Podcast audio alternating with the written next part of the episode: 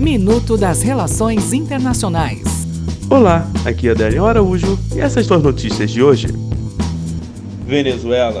O Tribunal Supremo de Justiça da Venezuela, controlado pelo chavismo, emitiu nesta quinta-feira uma ordem de prisão contra o líder opositor Leopoldo Lopes, que fugiu na terça-feira de sua prisão domiciliar em Caracas e se juntou ao presidente interino Juan Guaidó, na tentativa de reunir apoio de dissidentes militares para derrubar Nicolás Maduro. Inovação. Pela primeira vez, um drone foi usado para transporte de órgãos para transplante. O feito aconteceu em Baltimore, nos Estados Unidos, e levou um rim para uma mulher que aguardava o transplante há oito anos.